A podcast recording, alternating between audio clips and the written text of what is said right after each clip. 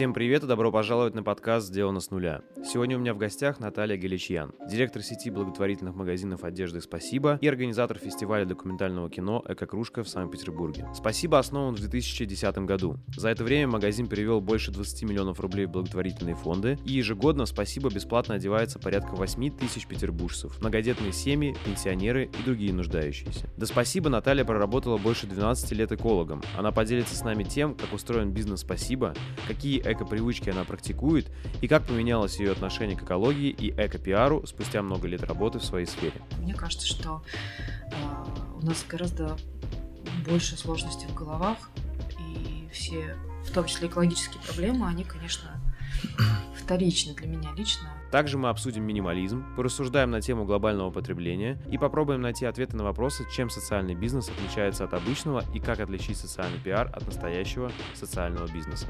Социальное предпринимательство должно так. извлекать прибыль. Полный выпуск вышел почти полтора часа и содержит в себе еще больше полезной информации, лайфхаков и опыта. Поэтому его и многие другие уникальные видео вы сможете найти на моем патреоне. А сейчас, где бы вы ни были, устраивайтесь поудобнее и наслаждайтесь подкастом. Приятного просмотра и прослушивания прослушивания. А можешь сказать, вот в чем ты точно уверена о ситуации текущей э, с экологией? Может быть, сразу какие-то еще эко-привычки назовешь, потому что я видел такое понятие, когда готовился к этому интервью, угу. э, которые, на твой взгляд, должны быть у каждого современного человека, кто хоть как-то хочет заботиться об экологии, но понимает, что он песчинка в мире. Угу. И вот можешь назвать, что ты в чем ты точно уверена? Как эколог? Слушай, я вот не эко-драйвер. У нас есть там прекрасно Рома Саблин и его команды, которые как-то эти эко-привычки как раз э, очень хорошо и под правильным углом транслируют. Мне кажется, что каждый может выбирать для себя сам что-то свое. Я предпочитаю одеваться в секонд-хендах, в частности. А, это лично какая-то моя позиция. Я всегда хожу с кружкой многоразовой, минимизирую покупку воды и в кофейнях прошу там кофе налить мне свою кружку. Uh-huh. Я сортирую мусор и по возможности его сдаю. Эм, я езжу летом на велике, угу. когда мне не нужно куда-нибудь отвозить детей. А, хотя это тоже такой вопрос, все, регулярно спорят, что это может быть экологично для города, но не, не очень экологично для собственного здоровья, потому что ты едешь в волне угу. Понимаю. газов. Но на самом деле я не знаю, я лично езжу. Угу. А, что еще? Что еще? Я стараюсь выбирать поезда, если есть возможность. Там, по... Я в Москву только в очень крайнем случае поеду на самолете, если что-то прям катастрофа, поеду на поезде. Ну, это такая история, которая формируется каждый какой-то каждый день и просто наслаивается. То есть я могу этот список продолжать долго-долго-долго, потому что я не, плохо уже не задумываюсь, не анализирую. Это просто какие-то вещи, которые делаешь. Из последнего такого, наверное, что недавно приобрелось, это вот влажные салфетки. Я никогда не думала о том, какой эффект от них, и перестала их использовать, потому что, в общем-то, это совершенно не обязательно, можно пойти помыть руки. То есть, я правильно понимаю, ты регулярно пересматриваешь свое потребление и понимаешь, от чего еще можно отказаться? То есть так. Не-не, да? я так не заморачиваюсь. Ага. Просто процесс какой-то идет, и я что-то узнала, какое-то новое знание. Угу. Если оно входит в жизнь, ложится, то класс. А, ну я в магазинах смотрю, переворачиваю упаковку и смотрю, а, что на ней написано. Стараюсь не брать э, с циферка 6, а, беру угу. там 2, 4, 5, 1. И, и, и что, ну и, конечно, просто стараюсь использовать меньше. Меньше, меньше, меньше всего. Донашиваю свою личную одежду почти до дыр. Вот. Ага. Слушай, а с питанием, с продуктами ты, допустим, отказалась, не знаю, там от мяса из-за того, что очень много коров, и они портят озоновый слой. Там. Слушай, это такая... Я лично нет. Угу. А, я была долго вегетарианкой, и много всего знаю, но я конкретно я не делала такого выбора. Угу. И когда там я была беременная, мне хотелось мяса, и я решила не... Пока в нынешней жизни я себя не ограничиваю. Я просто его ем гораздо меньше, чем там большинство из моего окружения мясоедов. А, и если будет э, овощное блюдо, я его предпочту. А, и мясо предпочту рыбе, но на самом деле в целом я бы, конечно, хотела бы потом в дальнейшем отказаться от э, мяса, но вообще от э, животной пищи, но пока мне не получается просто заботиться о своем рационе так, чтобы это можно было Мгм. делать совершенно безболезненно. Мгм. Ну, то есть, чтобы все витамины были и все такое, да? Ты имеешь в виду, что э, просто... Чтобы это не Все кончалось продукты- одной булкой, я Да, бы так сказала да, бы просто. ага. Потому что всякие кондитерка, там, мучное, оно на каждом углу, и когда нет времени, легче. М, Вот, когда у меня есть время, я выбираю, я всегда, конечно, выбираю что-то без мяса. Но у меня нет строгости, нет жесткости. Все, У меня понял. вообще нет жесткости, на самом деле, практически ни к чему, что касается экологии в том числе. Мне кажется, что а, у нас гораздо больше сложностей в головах, и все, в том числе экологические проблемы, они, конечно, вторичны для меня лично в сравнении с тем, что происходит, э, не знаю, у нас стране, Мгм. или происходит э, в семьях, или происходит просто с детьми. Мне кажется, что для меня сейчас приоритеты поменялись. Мгм. Если мне нужно больше времени, и сейчас у меня есть только одноразовый стаканчик, и я буду его использовать, и не буду сильно париться. Ну, Очень первичные люди.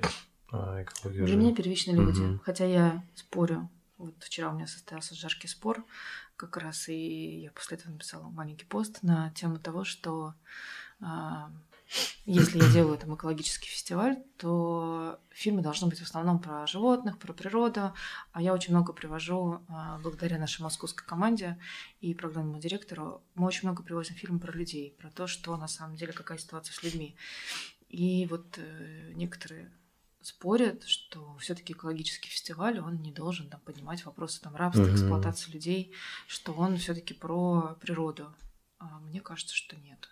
Ну, Мгм. Лично мне. Для меня приоритет сейчас люди, потому что когда у людей все это выравнивается, то и природа, собственно. Ну, когда у тебя ты выходишь из кризиса, и, собственно, вот ты можешь уже подумать про природу. Если тебе там нечего есть, а если там у тебя, не знаю, насилие в семье, то какая Да. тебе разница, что там с этими стаканчиками, с полиэтиленовым пакетом, или что мы завтра умрем.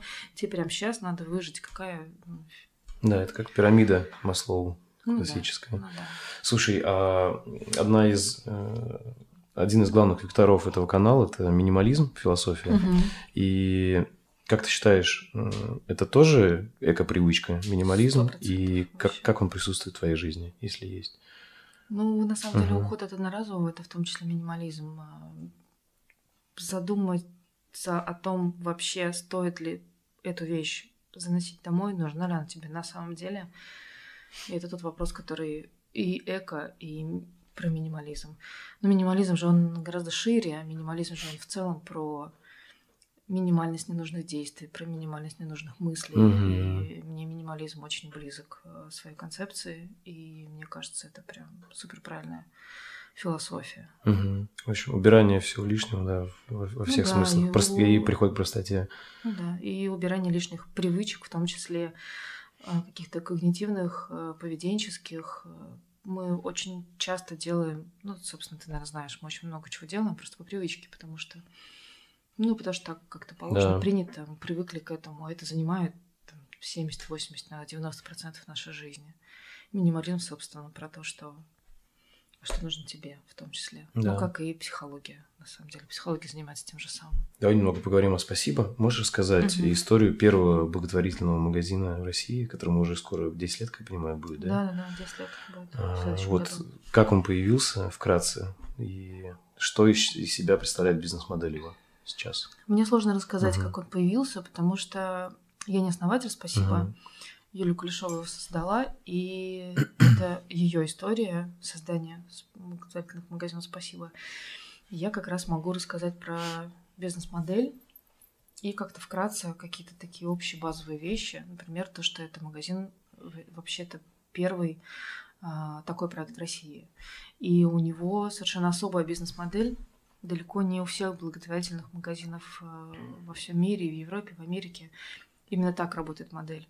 То есть люди отдают вещи, эти вещи сортируются, эти вещи передаются, часть, около 10% передаются в магазины для продажи, около 60% идет на бесплатную раздачу в разных. То есть очень много в нашем центре выдачи вещей дается, очень много развозится по фондам и по регионам.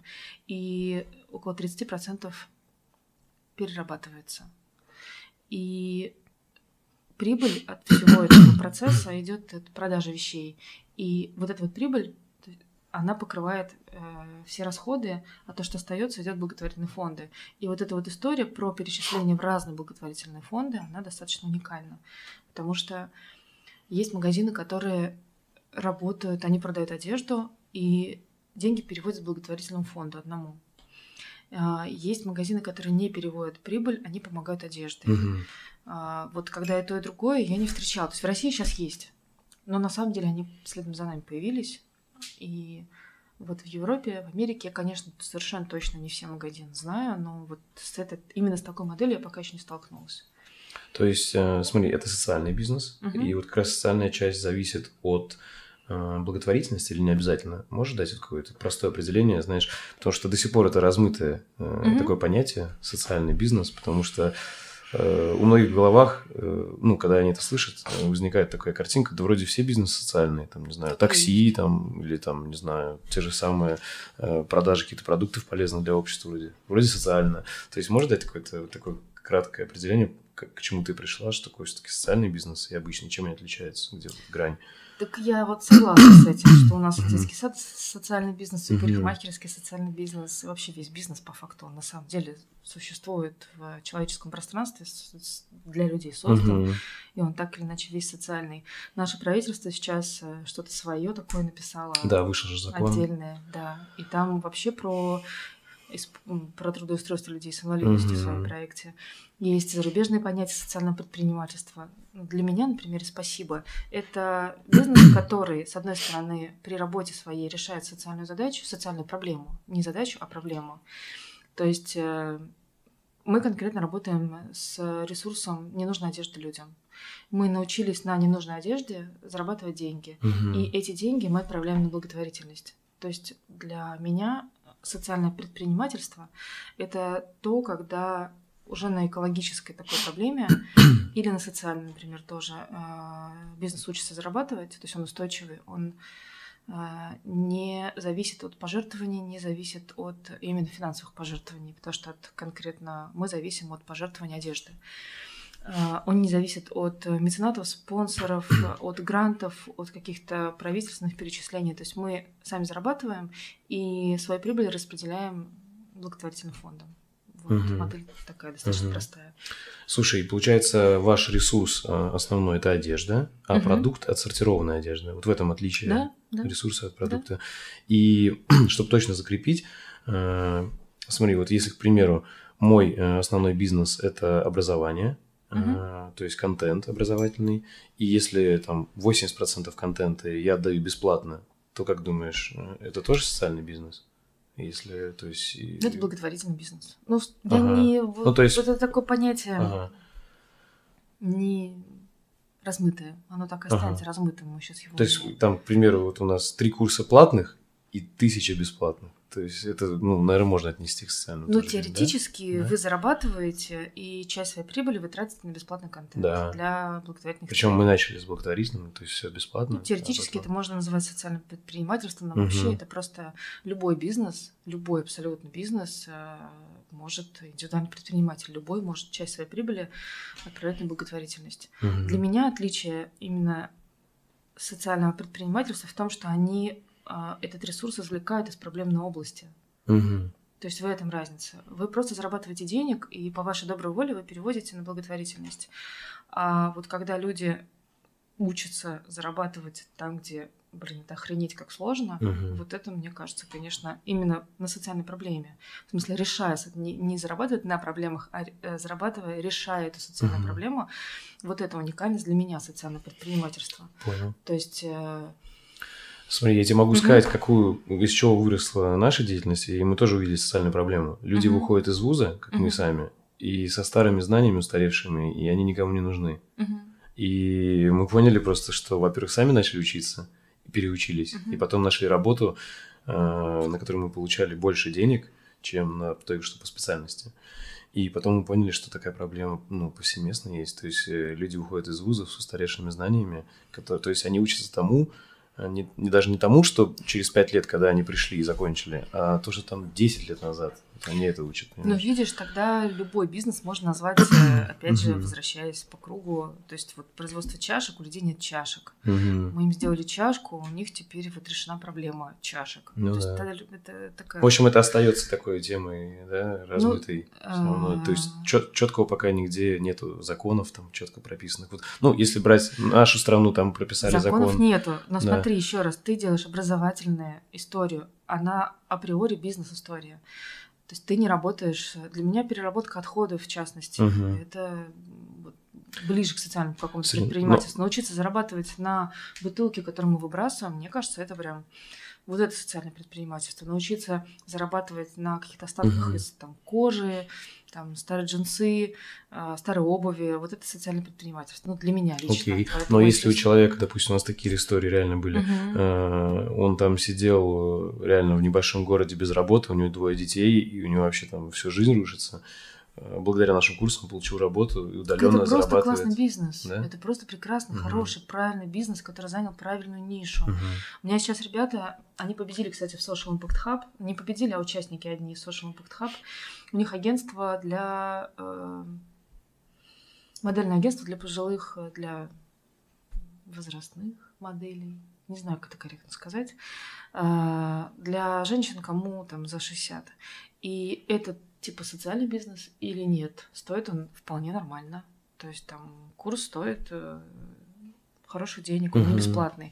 То есть сказали бы, что окей, это социальный бизнес, если вы типа бесплатно делаете. На самом деле нет, они представляют качественную услугу и вообще меняют наше общество, стереотипы меняют и работают вроде бы в социальной сфере. По идее, это стопроцентно социальное предпринимательство. Мне просто Но Ну, я кажется... думаю, многие поспорили этим. Да, мне просто, знаешь, кажется, еще очень важная часть социального предпринимательства это то, что действительно тебе первично не выручка, а именно какая-то пол- полезность для общества. То есть, э, понимаешь, э, вот для меня просто бизнес – это открыть э, магазин с китайскими товарами, вообще не думая, зачем они, кому там и так далее, э, его зарабатывать. Это да. Или там, не знаю, ларек с, с сигаретами, алкоголем. А вот если ты как-то обществу делаешь все-таки его лучше, что ты приносишь туда. Нормальный бизнес делает всегда Да. обществу лучше. Ну, по кажется. сути, да.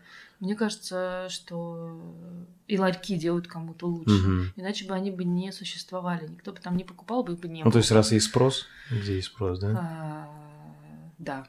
Мгм. Есть, конечно, пойду в политику, вернее, в смысле, не пойду в политику, поэтому не буду говорить, но есть бизнесы, о которых там стоило поспорить, нужны ли они или другие, например. Мгм. Ну, это там, не предмет нашего сегодняшнего Окей. разговора. По поводу э, социального предпринимательства как-то м, пытаюсь резюмировать. Ну, вот можно ли как-то сказать, что э, в желании извлекать прибыль разница социального предпринимателя и вот, обычного? спасибо, что мне напомнила. Мгм. Да, это та мысль, которую я хотела сказать. Нет, Мгм. социальное предпринимательство должно извлекать прибыль. Если а, мы скажем, что ну мы тут просто дело хорошее делаем, но это богадельня, ну условно, не, не очень хорошее слово, Мгм. ну это мы типа кружок по интересам, мы типа тут потусить.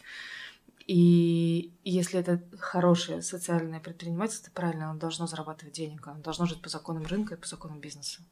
То есть, по сути, это то же самое предпринимательство, просто сфера социальная, которая в конкретной какой-то стране э, недостаточно э, государством м, а- обрабатывается, не знаю, как правильно сказать, то есть, э, э, то социальный предприниматель берет это на себя, извлекает из этого прибыль, плюс делает, возможно, ту часть работы, которую государство, по идее, должно было бы делать хорошо. Слушай, ну я тоже к этому отношусь очень спокойно, потому Ага. что что такое государство? Государство это те же самые мы, и э, это по факту, если посмотреть определение Википедии, что такое государство, или не Википедия, или где-то еще, то видишь, что государство это, собственно, общество. Поэтому Мгм. что должно решать государство, в какой стране оно что на себя берет. Там вопрос про налоги и все остальное, а что именно должно делать государство, это большой вопрос. Мгм. Мне кажется, тут тоже не очень хорошая аналогия с государством. Пока ты это говорил, у меня еще мысль, знаешь, если к социальному предпринимательству еще вернуться. Можно ли сказать, что это социальное предпринимательство от обычного бизнеса отличается еще в подходе? То есть, если продавать те же кружки, Но, не знаю, там жертвовать на благотворительность или супер заботой о людях, что, не знаю, они там все из экоматериалов и э, вообще там в каждую кружку укладывается там какое-нибудь письмо с историей, то это уже ближе к социальному.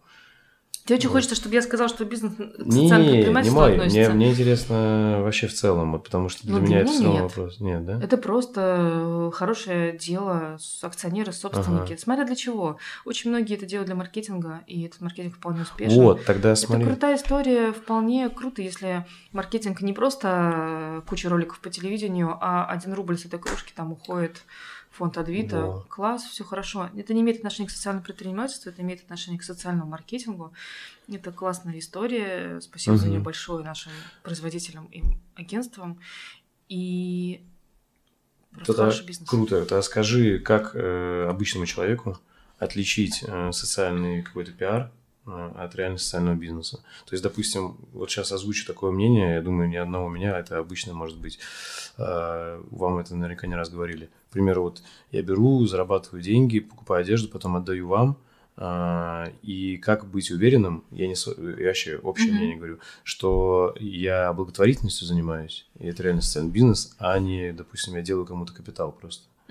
То есть, э, вот как все-таки отличить? Вот ты правильно сказал, потому что мне кажется, очень много проектов, которые за ширмой социальности, там, на самом деле, за этим пиаром просто там, может быть, отдают, не знаю, 2000 рублей, и это используют просто как маркетинг. Вот Так, как, как так понять? Я не Да. считаю, что это вообще плохо. Ага. Э, Это было совсем без негатива. Если э, маркетинговое агентство или там директор по маркетингу решил, что круто зайдет их аудитории, один рубль с этой кружки фонд, или там бумага так сделала, это очень крутая штука. Это совсем не там какой-то гринвошинг или там социальный Пиар, да? вошинг, я не знаю, как сказать. Ага. Нет, это очень круто. Это прям они молодцы огромные. И я не считаю, что это плохо. Если вы не доверяете, если вы думаете, что этот рубль никуда не пойдет, то точно совершенно есть отчеты. Вот сто Ага. процентов у любого уважающего бизнеса, запускающего такую акцию, есть э, отчеты о том, сколько денег собрано, сколько переведено. И если вы прям сильно дотошный человек, то можно позвонить в фонд и проверить, и уточнить, сколько денег было. То есть, ну, можно запариться. Вообще, Минюст, Мгм.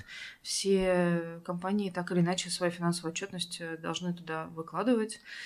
И там можно посмотреть, можно запросить платежки. Мы точно так же можем. Мы не выкладываем платежки на сайт наших благотворительных перечислений, просто потому что обычный человек не читает. Мы каждый месяц, а, каждый квартал мы делаем отчеты, и в отчетах написано, сколько мы собрали одежды, сколько перешло сюда, сколько перешло сюда, кому а, переведены деньги, э, кому это помогает в цифрах. Точно так же у этих фондов, которым мы переводим деньги, у них есть свои отчеты, где написано, что нам столько-то, столько-то, столько-то пришло, это спасибо. Можно проверить, можно приложить платежки. То есть у нас все платежки обязательно, конечно же, есть.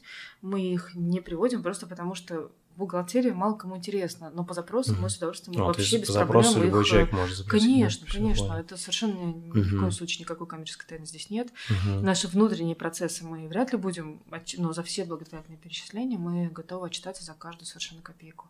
Окей. Я просто, знаешь, еще понял про социальное предпринимательство, вот сейчас с тобой говорил, что все-таки еще, наверное, очень многое от отношения э, людей, которые какой-то конкретный бизнес делают, и как они это видят. Потому что, ну вот видишь, ты в теме экологии, в теме там осознанного потребления, и ты считаешь это очень важно социально. И ты говоришь, вот взять это и сделать вот это социально. А, допустим, я в теме образования, и я прям пипец как считаю, что э, это огромная проблема у нас в стране. То есть очень многие люди, ну, я считаю, живут так, потому что у них плохое образование. Потому что они не хотят меняться, и им э, по привычке, ну, вот, э, такое образование они получили, и что-то требует от государства, а Мгм. как бы сами не знают чего. Мгм. То есть, э, поэтому, видимо, да, тут открытый остается вопрос. Мне интересно, что люди думают, зрители. Может, они напишут, как они видят социальное предпринимательство. Было бы прикольно обсудить с ними. Мгм. Окей. А, Можешь немного рассказать, какие основные бизнес-процессы, вот как происходит? Вот человек бросил вещи в ваш контейнер, и Мгм. что дальше происходит?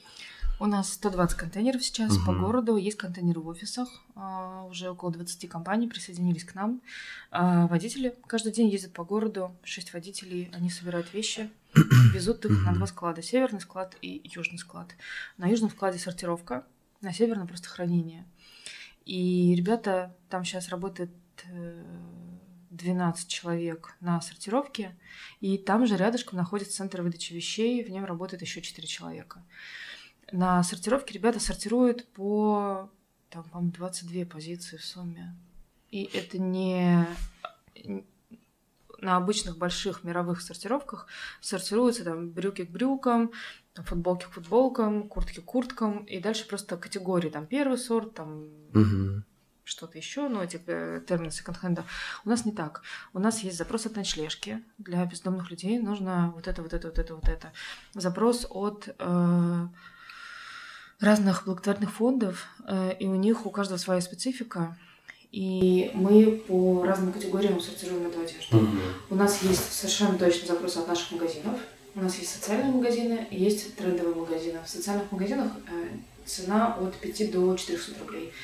В трендовых магазинах э, средний чек где-то в районе там, 800 рублей, но если там какие-то супер бренды, они могут стоить там и 4 тысячи, и 5, 6 и выше.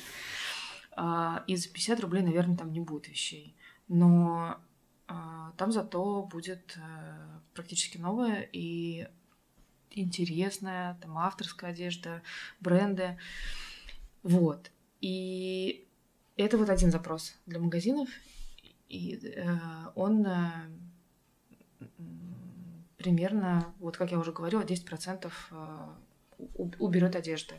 Дальше у нас есть э, центр выдачи вещей, куда приходят многодетные мамы, пожилые люди, люди с инвалидностью, и для них э, другая категория вещей, и она тоже сортируется у нас на складе. Дальше все это складывается и отгружается в магазины, или отгружается в фонды, или каждый день забирается в центр выдачи вещей, где раздача одежды происходит ежедневно, кроме воскресенья, 6 дней в неделю. А, Благотворительные фонды звонят нашему менеджеру благотворительных отгрузок, она координирует, и они заполняют заявку, заключают договор, и по этому договору в фонды уезжает одежда. А, В основном они приезжают сами на собственном транспорте и забирают. И изредка, когда у нас есть возможность или когда у фонда есть запрос, в пределах Ленинградской области, там примерно 2-3 часа, не больше, мы возим одежду сами по Мгм. запросу. Таких фондов у нас около 30. Далеко не каждый фонд заказывает раз в месяц одежду, но в целом Мгм. достаточно регулярно Понял. это все происходит. И дальше у нас есть переработка. У нас есть станок, который перерабатывает ту одежду, которую мы уже не можем никому отдать. Он перерабатывает это в регени- регенерированное волокно. Это такая штука, похожая на вату, но разноцветная. И эта вата, она используется, может использоваться в мебельной промышленности, может использоваться в шумоизоляции, может использоваться в автомобильной промышленности. А конкретно наша в основном использовалась э, в мебельной промышленности. Вот. И чуть-чуть еще уходит на свалки. То есть на вы полигоны. продаете мебельной промышленности потом, да, это? Волокно, да, да, да. Ну, это Мгм. так себе продажи, потому что они, там очень низкая цена, и на самом деле это тоже благотворительное направление, потому что оно совсем не окупается пока Мгм. сейчас, к сожалению. Мы не придумали, что сделать такого, чтобы это было в ноль. То есть, если мы сделаем это в ноль, это будет прям огромный А, успех. станок-то хотя бы купился, наверное, дорогой. Нет, конечно. Нет не, еще, не, да. не, не. Ну, если у нас процессы в минус, то он Все, понял. нет возможности вообще никакой купиться. Э, Сортировка, я правильно понимаю, происходит таким образом. Вот вся одежда поступила, э, как ты сказала, есть там чек-листы, что нужно фондам. Из этой всей одежды вы, вы- вычислили все чек-листы, грубо говоря, а все остальное на продажу. Или как-то по-другому решается, что на продажу, что фондам. Есть несколько вообще этапов сортировки. И сначала на первом этапе а, одежда сортируется условно на одежду, которую можно носить и которую уже нельзя носить. Это такой первый. И на мусор. Это такой первый. Идет очень быстрая сортировка. А дальше уже э, ребята сортируют на там мужское, женское, детское, аксессуары, книги, обувь. И уже потом отсортировываются по качеству. То есть это качество магазинное, это качество для как раз благотворительности, это для ночлежки, это для там, мальтийской службы помощи. Это для Адвита. Вот недавно были сборы для Адвита, для благотворительной больницы. На самом деле, вот эти сборы у ночлежки постоянные, поэтому чаще всего ее упоминаю. А у всех остальных фондов у них меняются запросы в зависимости от аудитории. Слушай, а какие главные трудности вообще и проблемы в этом бизнесе, в этом виде? То есть... Переработка. Переработка. Сейчас для меня прям... Хотя это не основное, и не заработок основной, и не основной, не основной бизнес-процесс, но это очень всё большая больше, главная больше боль. вещей. А. Ну, просто э, Мгм. производство одежды становится все более и более, м, хочется сказать, низкосортным. э, Ну, Быстро, и- быстро изнашиваемым, Да. пускай будет так. И я понимаю, что ветоши будет больше, больше и больше. И пока мы не научимся, ну прям на самом деле страшно. Мы должны научиться перерабатывать ветошь так, чтобы из нее получался конечный продукт, и чтобы это работало на российских реалиях. Мгм. Пока не работает. И я не знаю, что делать. У меня нет решения вообще. Я не понимаю, что делать. Более того, я не могу это сделать одна.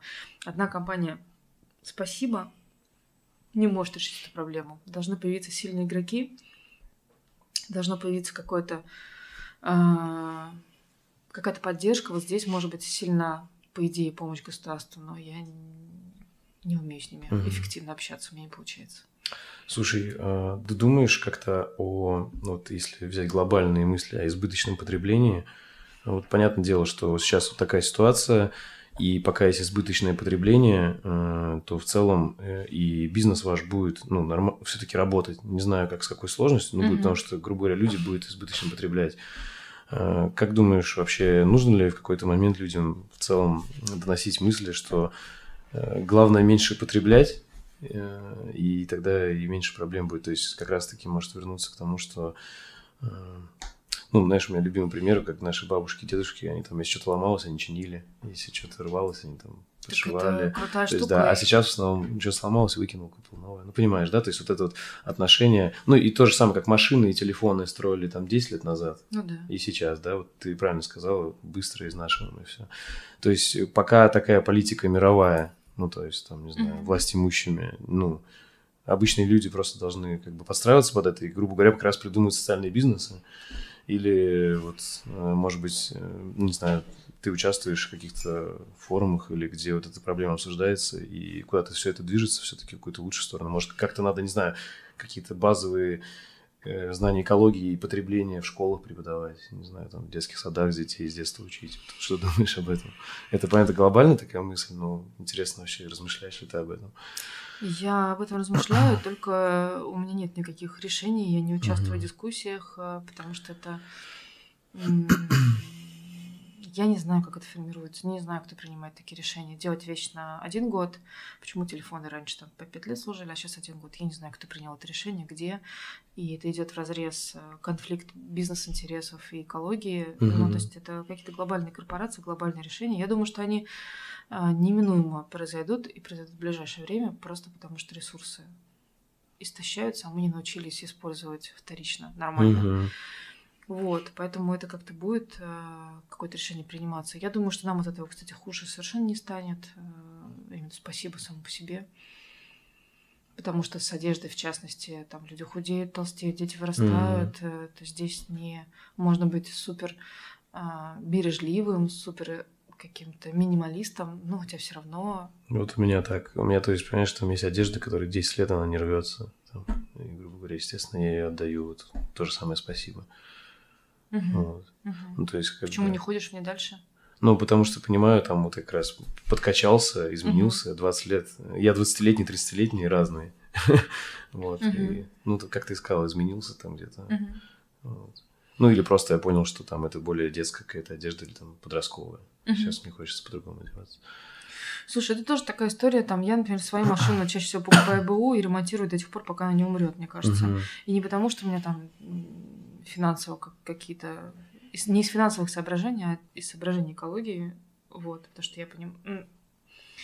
Но я понимаю, что машина для всех тоже это разная история. Для кого-то это про статус. И если человеку так легче, если для человека это важно, если это влияет на его самооценку, ну, это важно. Мгм. Поэтому пока человек не а, поменяет какие-то базовые основы своей самооценки, она так будет, и ничего страшного. Угу. Если это помогает быть кому-то счастливым, окей. Можешь перечислить, ну, понятно, там у вас больше 30 фондов основные, вот кому конкретно помогаете? Как- Спасибо. Вещами или А, и так, и так, в целом. э, фонд «Ночлежка», про который я уже говорила сегодня неоднократно, помогает бездомным людям. Я надеюсь, мы снимем тоже А, сознавательно. Фонд Теплый дом. Мгм. Он работает с кризисными семьями, и мы очень давно с ними дружим, помогаем им, переводим 100 тысяч в месяц. Эти 100 тысяч в месяц позволяют вести группу и оказывать комплексную помощь э, группе семей. Там, по-моему, около 20 человек в группе, и ее ведут с сентября по май, а летом еще ездят в летний лагерь. И вот у нас вот такая вот годовая поддержка уже несколько лет, и это очень крутые результаты, потому что мы видим на входе, и мы видим, что произошло с семьями, прям вот прям очень хорошо чувствуется, что вот эти деньги, куда они на что пошли. Мы помогаем твоей территории. Это фонд э, помощи подросткам онлайн. Э, классная тоже штука, потому что часто про самые свои большие проблемы сложно сказать голосом, а написать гораздо легче. Поэтому это прям и крутая идея, и крутой фонд. Очень жалко, что у них немного ресурсов, и что им мало помогают. А, Во многом просто потому, что они мало про себя с этой точки зрения Мгм. рассказывают. И потому что, ну, история крутая, а психологов не хватает, и ребята получают помощь э, не в, таких, не в таком объеме, как хотелось бы. Но сам, сам фонд прям вообще классный. Э, Адвита — это онкология и помощь э, людям заболевшим. Э, Антон тут рядом. Это помощь ребятам с аутизмом. А, Долго и счастливо — это помощь пожилым людям. Выход в Петербурге. Я пытаюсь вспомнить, это, по-моему, другое название, Антон тут рядом. Есть еще один фонд. А, передышка. Это помощь э, мамам, у которых есть э, особый ребенок, и чтобы они могли вообще, или ребенок с инвалидностью, чтобы они могли куда-то сходить, не знаю, в магазин, к ним приходит няня и отпускает их. Вот. Вроде бы я из тех, кому помогаем деньгами, почти всех перечислила. Мгм. А, Одежды мы помогаем той же самой ночлежке, мы помогаем диаконии, мы помогаем Мальтийской службе помощи, мы помогаем врачи детям, мы помогаем э, Борисовой Гриве. Там волонтеры, там не фонд, а волонтеры, которые забирают нас вещи на своем транспорте, привозят э, в культурный какой-то досуговый центр и объявляют о раздаче вещей, туда уже стекаются люди из деревень. Мы несколько раз отправляли одежду на Алтай. Прямо алтайцы молодцы, они нашли а, транспортную службу, транспортная компания, которая помогла, и мы перевезла вещи. Бесплатно. Потому что не потянуть такие реально деньги до Алтая одежду не доставить. Это очень-очень дорого. А, вот. Основные, наверное, Мгм. назвала. А, Поделись, пожалуйста, своими привычками и лайфхаками, которые тебе позволяют больше успевать или вообще помогают в жизни. Ну, не знаю, там, может быть, ты рано встаешь, может, там медитацию делаешь, может, всякие приложения крутые в телефоне. Слушай, у меня есть семья, и я в любом случае встаю всегда рано, э, потому что у нас школа, поэтому в 7.30 мы встаем. У меня нет лайфхаков, на самом деле. А, Ложусь я тоже поздно, не сплю там сколько-то положено.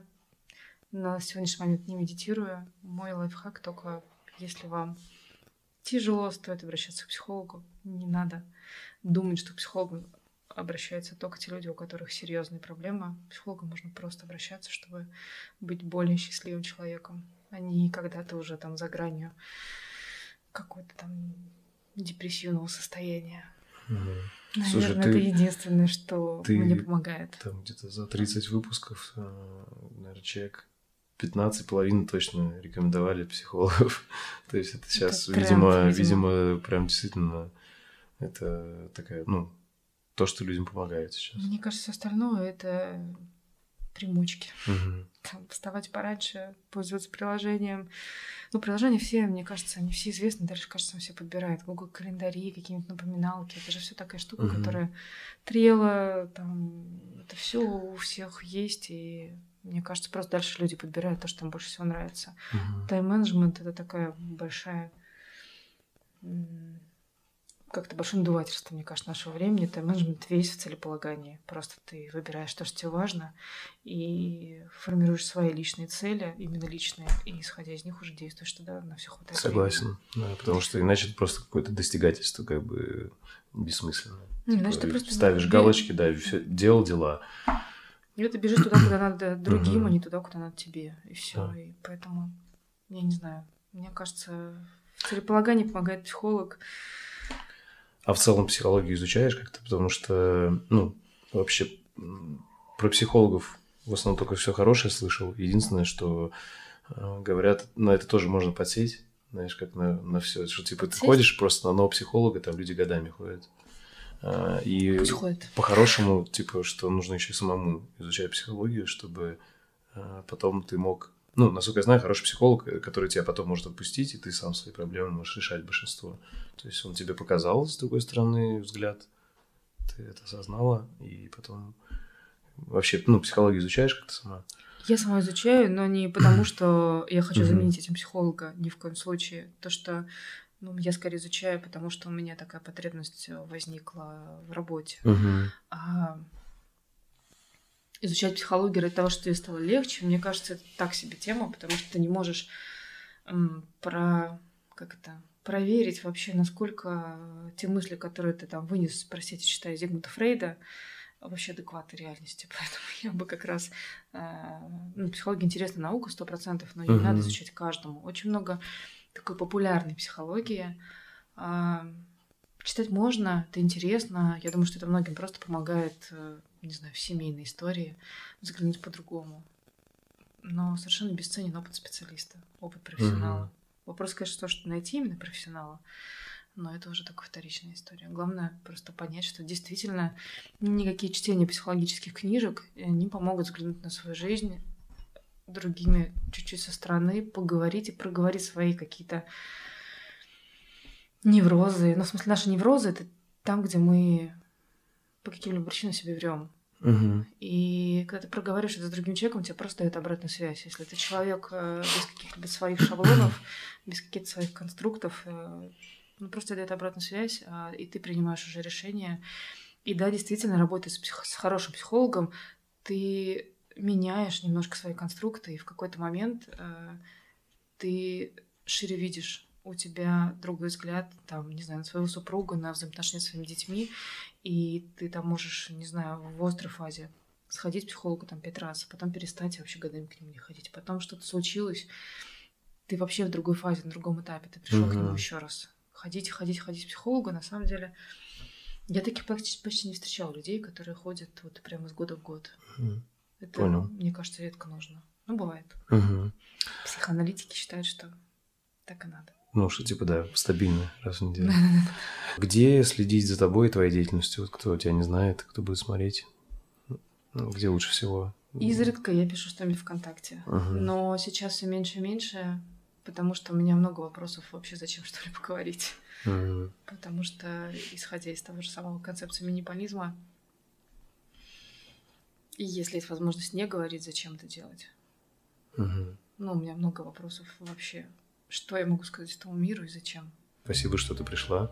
Вот, поэтому тогда, ну, ссылку на ВК, наверное, твою приложим, да, если Да, кто-то да. будет следить. Да, хорошо. Вот, спасибо, что нашла время. Пока. Пока. Спасибо за внимание.